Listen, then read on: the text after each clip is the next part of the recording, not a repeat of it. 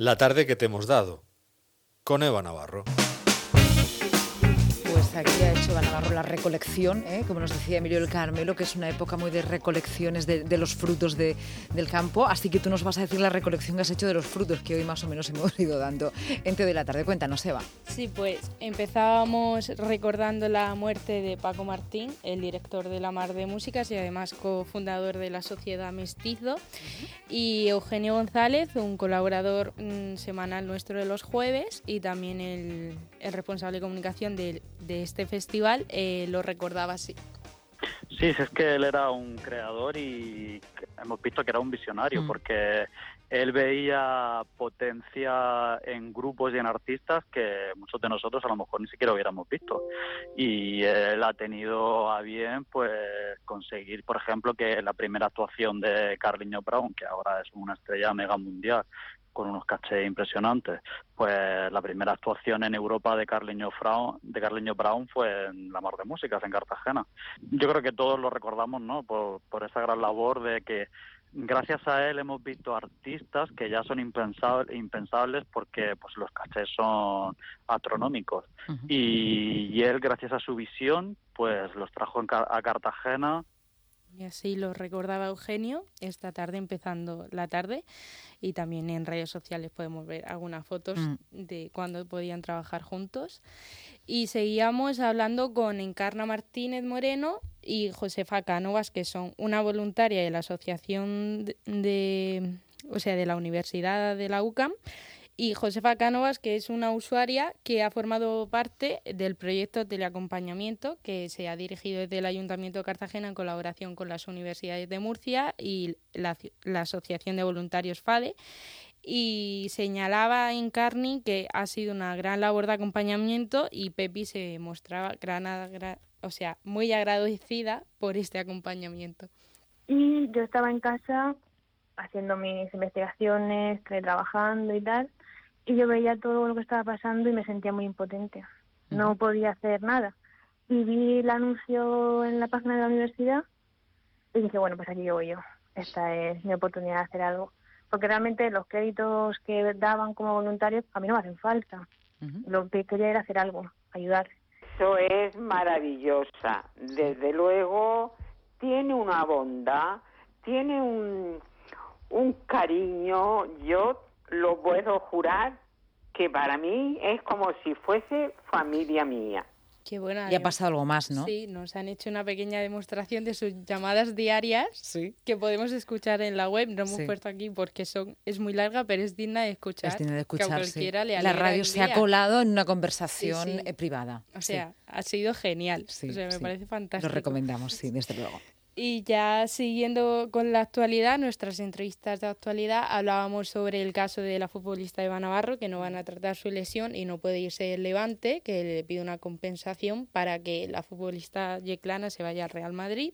Y hablábamos concretamente con Tamara Ramos, que es la gerente del sindicato de futbolistas OM, y expresaba la desigualdad que hay en el fútbol entre hombres y mujeres y sobre todo la necesidad de hacer un plan de coalición y algunos planes más para compensar esta desigualdad creo que, como bien has dicho, es un deporte muy masculinizado y estamos muy acostumbrados a, ver el masculino y masculino. Sin embargo, a nivel mundial, el, fútbol femenino eh, ha crecido muchísimo y sobre todo en España, que es que mm, somos muy afortunados de las, de las jugadoras que tenemos. ¿Qué pasa? Que yo creo que ya tanto desde el TCD del gobierno, mira que están dando muchas ayudas y es verdad que, oye, estamos de aquí, miras la cara hace tres años y hemos avanzado lento, pero bastante. Eh, pero aún así se necesitan muchísimos más planes. Pues así lo contaba Tamara y además eh, contaba la, que a pesar de la gran representación que tiene el fútbol femenino en el mundo y en España, se sigue dando esta desigualdad. Y siguiendo con nuestra ya rutina semanal, empezábamos la postal sonora con Alfonso Martínez, que entrevistábamos a Ima Jiménez, la directora de Harper's Bazaar, desde hace un año casi. Una revista que tú sigues mucho. Sí, sí. que de hecho creo que he escuchado que es una de las revistas más antiguas del mundo. Y hablábamos con ella concretamente porque hace un año se estrenaba como directora de la revista y además como una lorquina ha llegado tan lejos, que estudió en Madrid, ha sido becaria de él, la subdirectora creativa durante más de 20 años y además la revista, la edición española cumplía hace poco más de un año o este año, 10 eh, años, y ella contaba el estilo de la revista y lo que le ha aprendido de la pandemia. Sí, bueno, nacimos con una clara vocación cultural. Eh, Harper's Bazaar eh, hemos sido y, estamos siendo em, no mecenas, pero sí grandes compañeros de, las voces culturales, tanto de las historias que nos apasionan como de, los personajes que, que creemos tenemos tenemos la obligación de acompañar y por qué no aupar en, el camino. Y eh, yo creo que también este año nos ha servido a todos para bueno, pocos, pocos, pocos vamos a saber lo que, lo que queremos en el futuro, pero sí lo que no queremos, ¿no? Nos ha, nos ha, bueno, sus palabras han sido importantísimas. Está hablando muy cerca y nos ha hablado de la importancia ¿no? de lo que es tener esa cercanía, del patrimonio de la infancia de cada uno, que es un, paisaje muy interior, pero ya de alguna manera ha podido reconectar con ese paisaje durante este verano. Y prometemos que tendremos una segunda parte de la entrevista. Sí, porque se ha quedado muy corto. no pasa nada, pero tenemos mucho sí. toda la tarde por delante. Sí. Y luego también se nos ha colado en el estudio el compañero José Antonio ¿Se nos ha colado? Se nos ha colado. sí. Sí. y, nos ha contado que desde el sector de la hostelería y el comercio y sobre todo los jóvenes eh, se quejaban y están muy indignados por las nuevas medidas del Ministerio de Sanidad ante el cierre de las discotecas hasta la una de la mañana.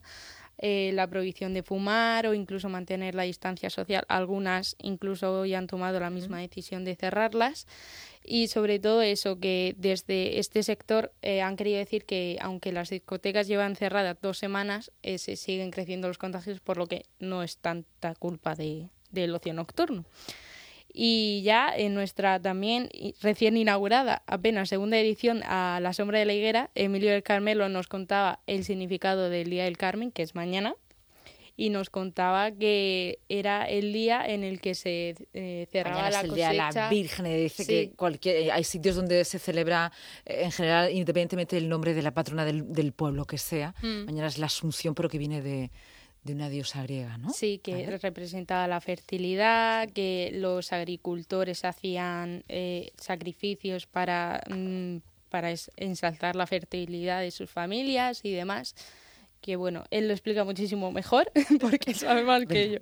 Y luego ya eh, en la cultura desde el punto de vista de Juan Francisco Cerezo, nuestro ciclista murciano, nos recomendaba, nos recomendaba la ruta de la Rambla del Cañar. Y está lo que es la Rambla del Cañar. Es detallante. Hay una bajada de una rambla muy llamativa, muy amplia, y hay agua que cruza, es refrescante. Sí, hay agua, eh, en esta época quizá no quede mucha, evidentemente. Hay, hay un nacimiento en la parte ya más baja y te puedes refrescar. Es, es, una ruta que, bueno, que impresiona bajo las paredes, que la vemos desde aquí, incluso las paredes blancas de, Mazarrón, desde la ciudad, de a la cresta del gallo, al valle, que prácticamente se pueden ver. Al pie de esas paredes Blanca de Mazarrón hasta la bahía, hasta el mismo mar, se puede circular en bici o a pie y luego hasta lo que es la Zoía Pueblo, desde ahí subir hasta el Campillo de adentro. Y así nos recomendaba Juan Francisco esta ruta y hace un ratito terminábamos con Enrique y su frase no respeto las opiniones equivocadas, respeto a las personas que las mantienen pero nada más y nos recomendaba tener cuidado a la hora de valorar estas opiniones y sobre todo respetar a todas las personas.